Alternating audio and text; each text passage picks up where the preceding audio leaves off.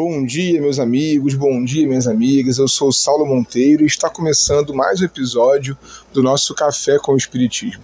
E eu quero te perguntar: como você está hoje? Eu desejo do lado de cá, sinceramente, que muito bem. Mas olha, se não estiver sendo possível por agora, por esses tempos, estar bem, calma, viu? Faz parte do ciclo, não fique mal por não estar bem.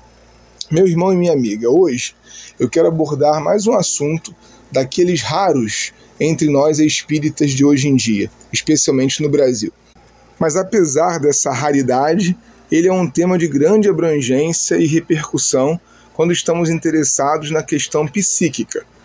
É o caso do Bozano, que no livro em estudo afirma que o pensamento e a vontade são forças prodigiosas.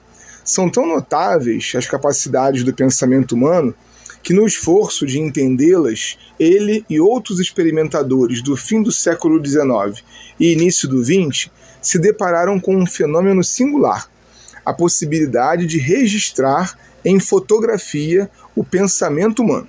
É isso mesmo. A chamada aura humana, ou psicosfera, ou ainda campo mental, pode ser vista, medida e fotografada.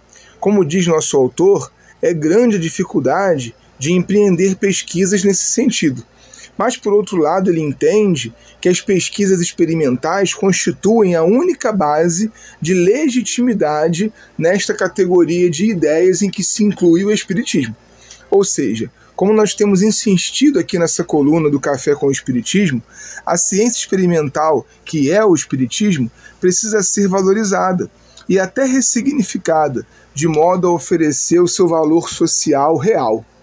Ainda segundo Bozano, os melhores resultados sobre a fotografia do pensamento foram obtidos fortuitamente, ou seja, quando não havia propósito de fotografar aquela que chamamos e estudamos já forma pensamento. Isso demonstra que as faculdades supranormais, diz ele, da psique pertencem à parte integral subconsciente. E por consequência, a personalidade consciente que somos nós aqui agora não pode utilizar essas faculdades senão de modo excepcional e ainda um tanto rudimentar. Tudo contribui para demonstrar que a faculdade de tornar visível o pensamento é uma faculdade eminentemente espiritual que no decurso da existência corporal emerge de modo rudimentar e esporádico nos médiums e sensitivas. É possível que, nesse sentido, a gente esteja aqui falando, pessoal, de uma capacidade humana ainda desconhecida, que no futuro talvez venha a ser popular e modifique a estrutura de ciências como a psicologia, a comunicação e até a educação ter na leitura de nossos pensamentos uma boa representação daquilo que estamos no momento pode também auxiliar na identificação de doenças, transtornos que o próprio ser conscientemente não consegue ainda alcançar. Enfim, como dizíamos no início e quase que o tempo todo, parece que o pensamento e a vontade ainda são um tanto desconhecidos. Não somente eles são capazes de impressionar uma placa sensível, como por exemplo a chapa fotográfica que os experimentadores usavam naquela época, como também podem condensar fluidos bastante densos para tornar fotografável uma imagem, modelar essa imagem e, mais ainda, materializar membros de corpo e até corpos organizados inteiros. Seja como for, essas questões ainda estão no campo da teoria porque paramos no tempo e não levamos o Espiritismo a efeito do ponto de vista prático.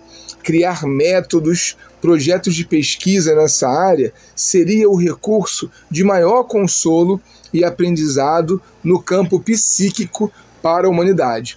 Lembremos-nos que se o Espiritismo apresenta uma ética, uma moral, e por isso ele beira a organização religiosa, por outro lado, desde o início, ele procura ser, segundo Kardec, uma ciência de experimentação, que vai apresentar-nos os fatos espíritas e, a partir deles, nos propor um novo jeito de viver, uma nova atenção sobre nós mesmos. Um forte abraço e até o próximo Café com Espiritismo.